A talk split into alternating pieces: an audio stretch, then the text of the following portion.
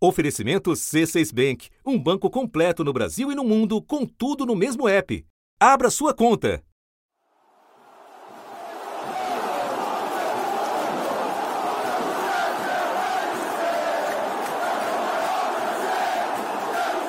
Ser Flamengo é a melhor coisa do mundo. Eu tenho pena de quem não é Flamengo. Quem não é, não sabe, não pode viver isso aqui.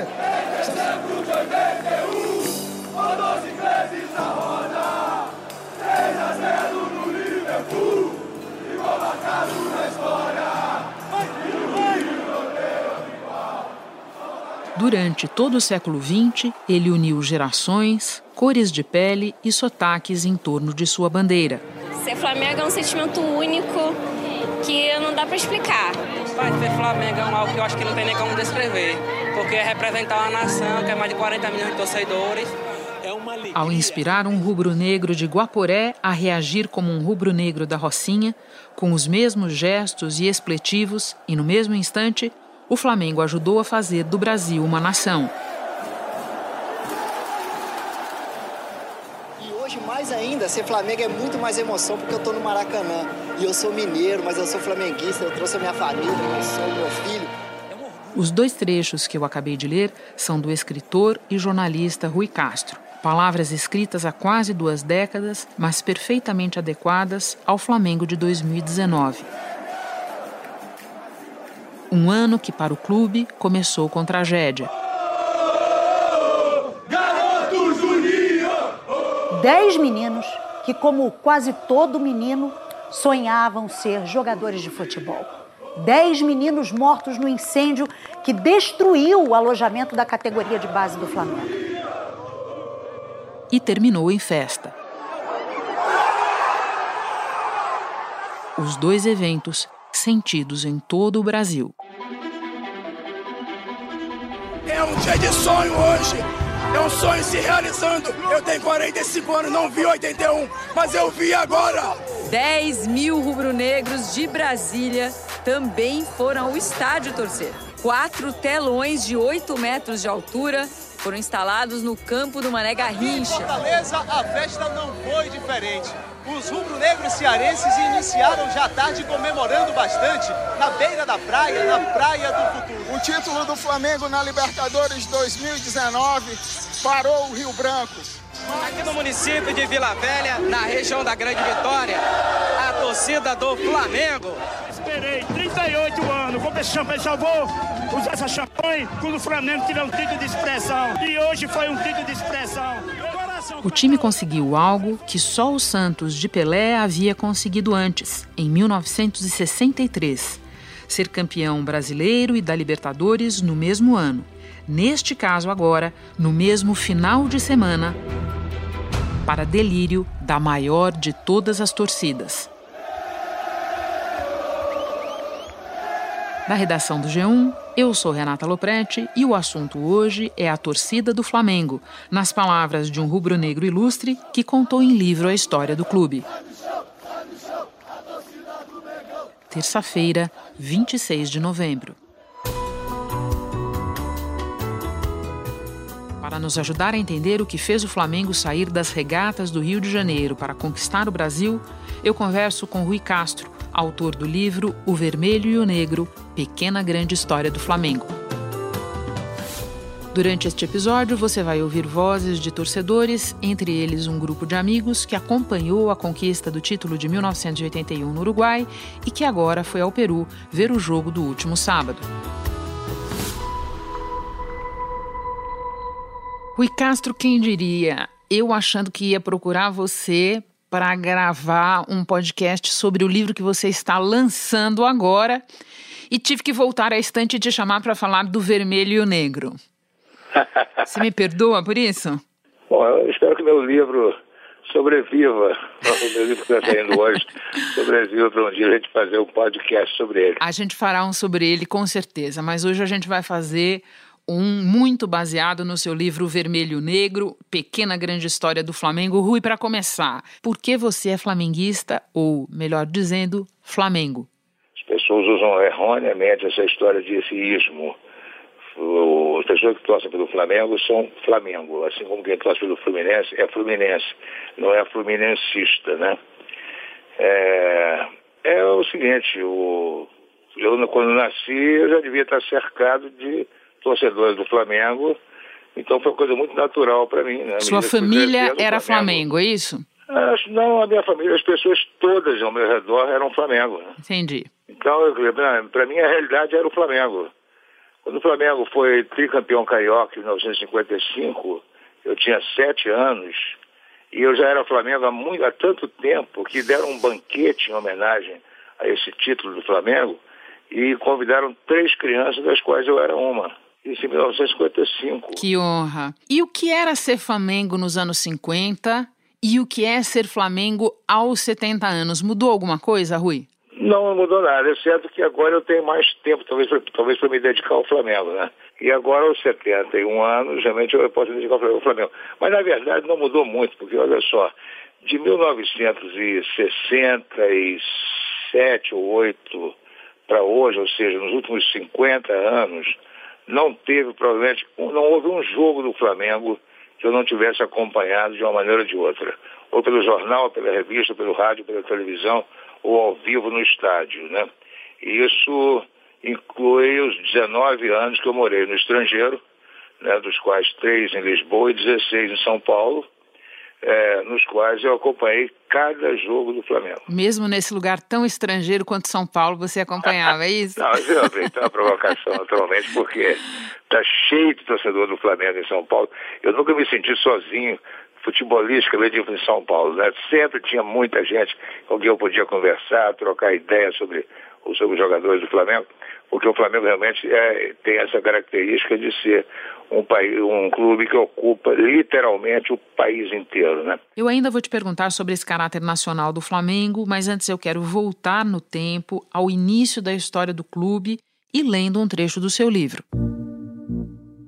Não, e de uma vez por todas, escreve você, o Flamengo não é filho do Fluminense como muitos pensam. É, com muito orgulho, seu irmão e irmão mais velho, porque quando o Fluminense foi fundado, em 1902, o Flamengo já tinha sete anos de vida.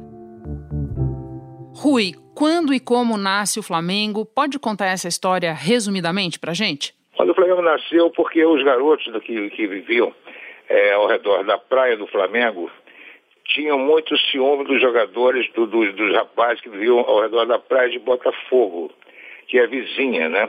O pessoal, os garotos de Botafogo remavam, tinha um clube de remo, de regatas.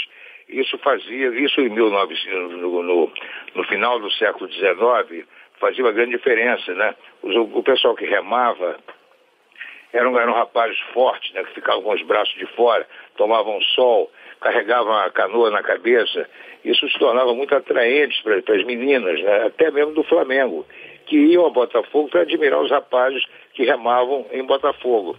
E aí os, os rapazes do, do Flamengo, temos que fazer um clube de regatas aqui também.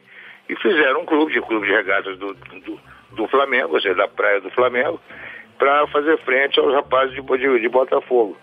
E esse clube é, deu muito certo, né? Não só adquiriu muitos adeptos imediatamente, como se tornou uma das forças do, do, do remo no Rio.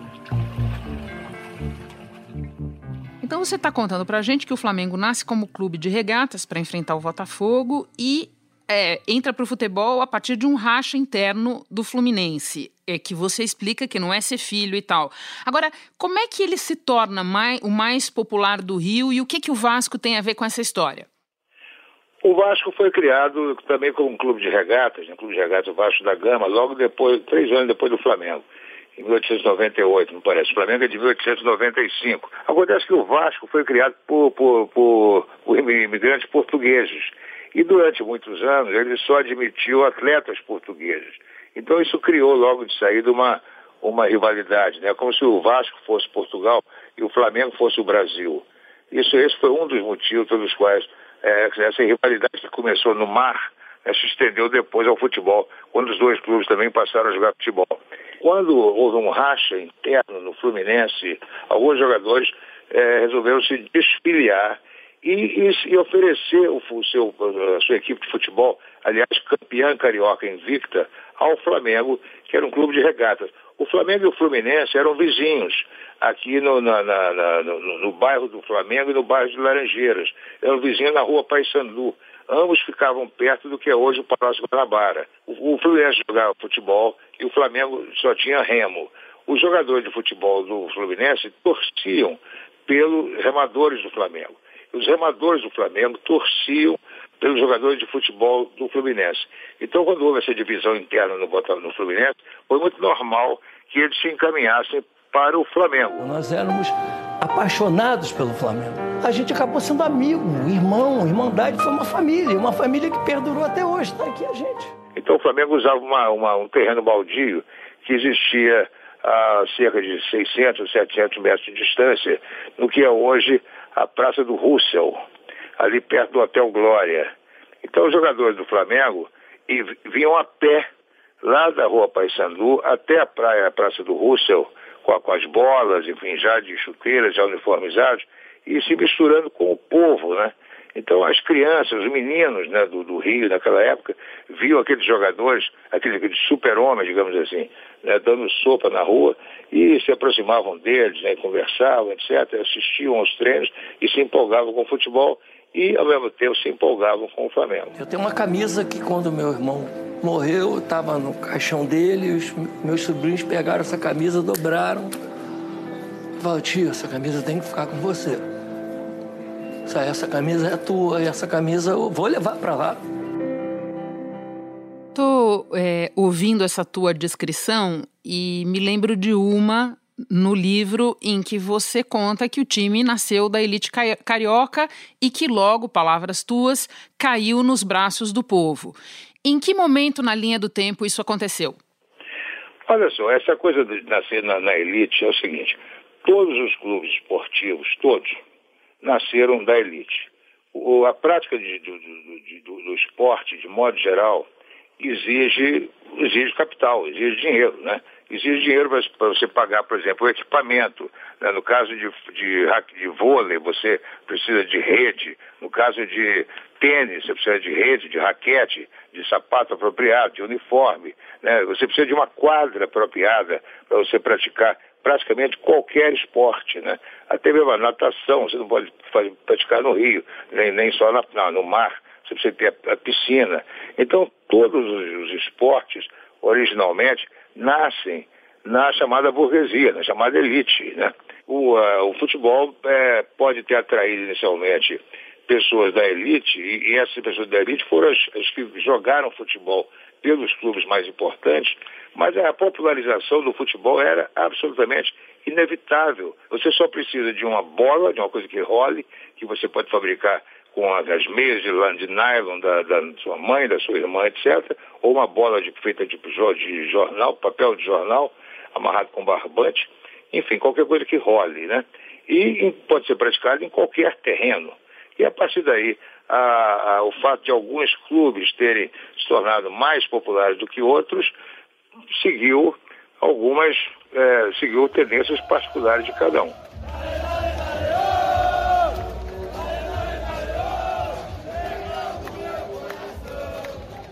Agora, que fatores levaram o Flamengo a ter a maior torcida do Brasil, Rui? Por que não um clube de, São Paulo, por exemplo, que é bem mais populoso e tem um, pa um papel mais central na economia?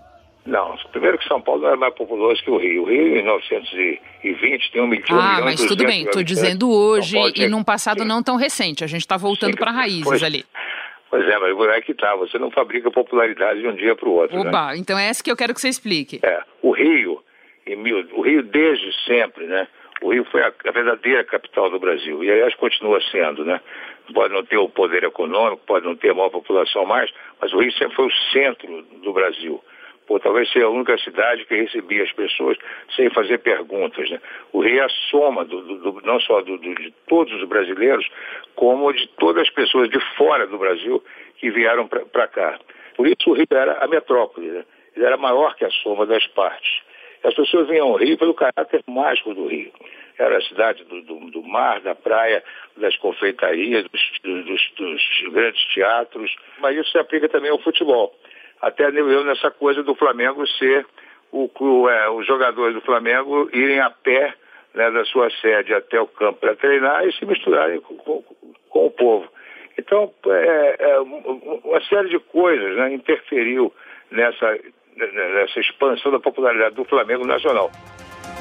Aqui em Natal a galera se reuniu em um bar que fica no bairro das Quintas, na zona leste da cidade. Em Manaus, cerca de 8 mil pessoas se reuniram no Anfiteatro da Ponta Negra, um dos cartões postais da cidade, bem pertinho do Rio Negro. O futebol do Flamengo nasceu em 1912. Em 1914, o Flamengo foi, fez uma longa excursão a, ao Pará. Você ia, você levava quase uma semana para chegar, você tinha que ficar lá uma, dez, sei lá, dez dias ou mais. É, e com isso você jogava, é, um, não uma partida, jogava quatro, cinco partidas contra os times locais, contra combinados locais, é, depois você voltava. E o Flamengo foi o primeiro clube a, a fazer esse tipo de, de ocupação nacional direta, né, de jogar em tudo quanto é lugar que era convidado. E a cada vez que o Flamengo saía do Rio para jogar em algum lugar, ele plantava uma torcida ali. Uma vez Flamengo, sempre Flamengo, Flamengo sempre eu hei de ser. Ao mesmo tempo, aquilo que eu falei, o Rio, pelo caráter mágico que ele tinha, é, atraía tanta gente né, de todos os lugares né, que se apaixonavam pelo Rio, que as pessoas de fora queriam ser, de, de alguma maneira, cariocas, né?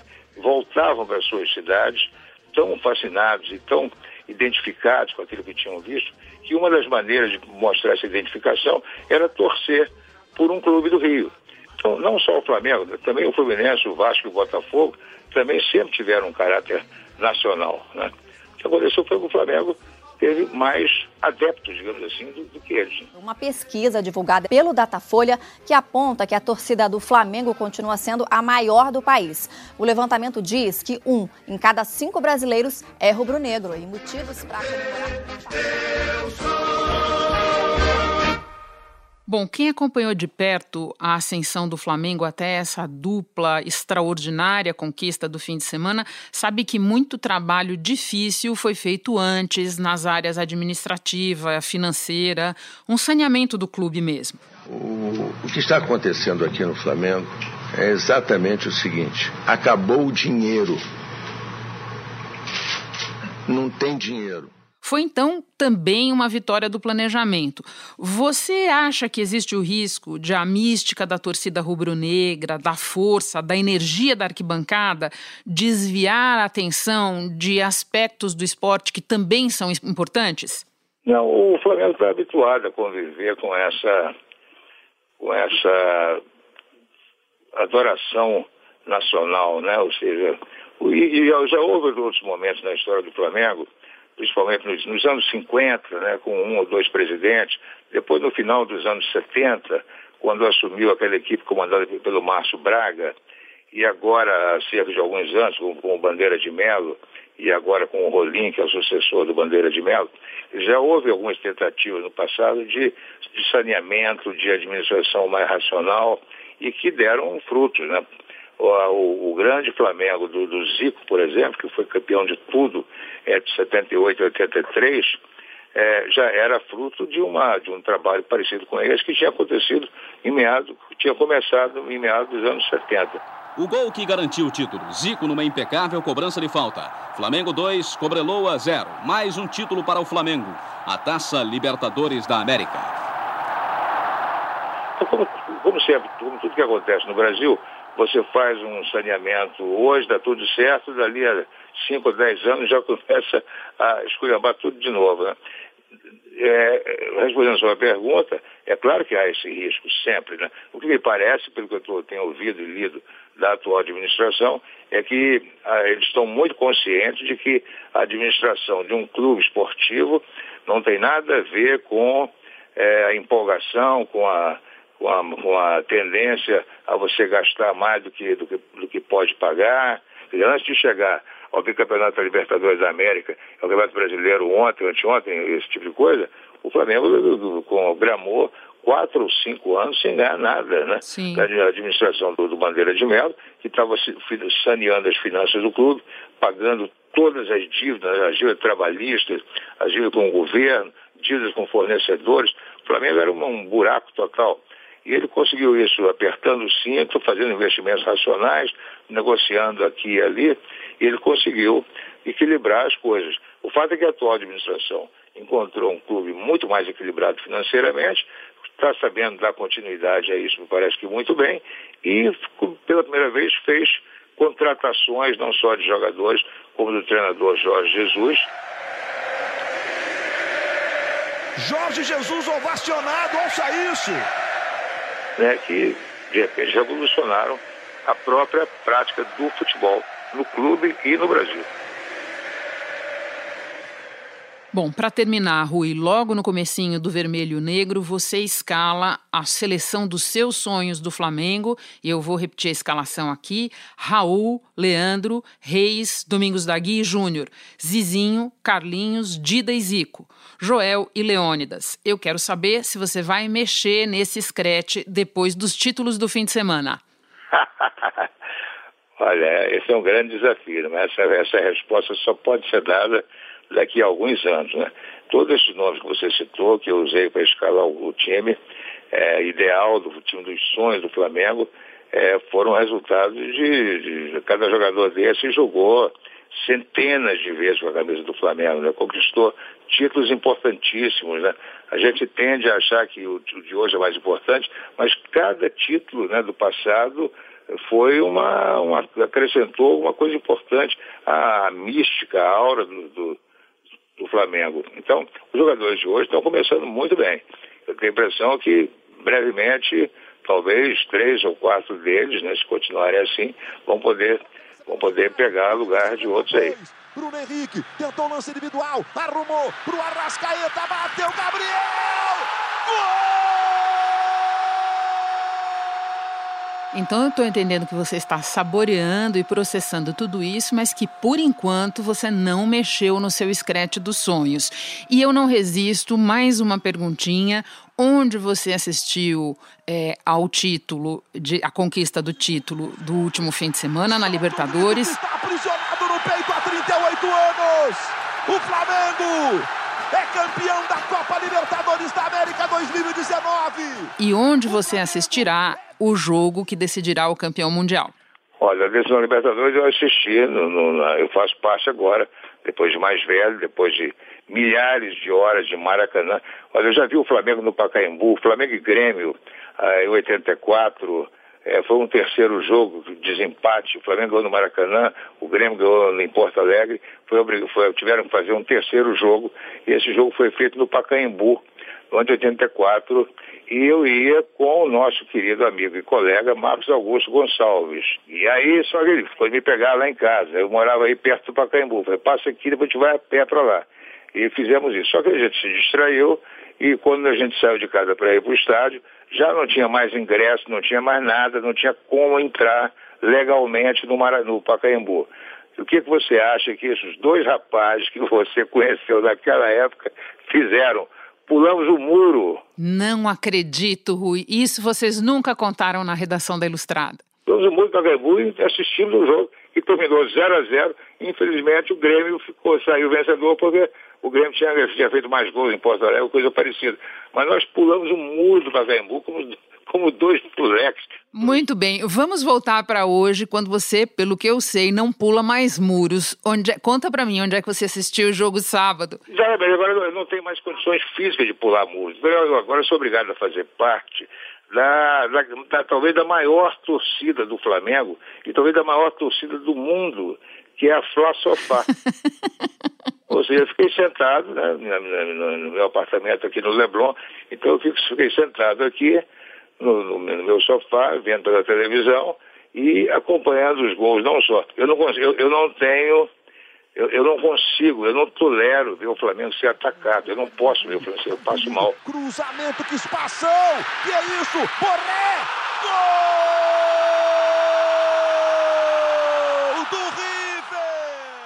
E o que você faz nessa hora? Você levanta do Flá Sofá? eu fecho ah. os olhos, ah. eu fecho os olhos. Eu só abro quando a bola está com o Flamengo. Então, de repente, mesmo que eu ficasse os olhos fechados o jogo inteiro, daria para saber até quando é gol, claro que eu estou ouvindo o narrador narrar o jogo, mas a, a explosão de, de gol, de alegria, em todos esses prédios de bacana que tem em volta de mim aqui, é uma coisa impressionante. Né? E no Mundial você também estará no Flá Sofá? Em princípio sim, mas é, é possível que, como aconteceu da outra vez, eu vá para a rua, né? Porque na rua você também, não importa em qual rua, em que bairro, e a essa altura eu me atrevo a dizer, não importa em que cidade do Brasil você esteja, se estiver na rua, vai ter uma televisão ao seu alcance para você assistir o jogo do Flamengo. estou sempre contigo, somos uma nação. Rui, obrigadíssima pela conversa. O assunto vai te encontrar na rua ou no Flá Sofá para nossa próxima conversa. Maravilha. Abraço. Obrigado, querida. O novo livro do Rui, que eu acabei de mencionar, se chama Metrópole à beira-mar, o Rio moderno dos anos 20. Hoje eu fico por aqui. Até o próximo assunto.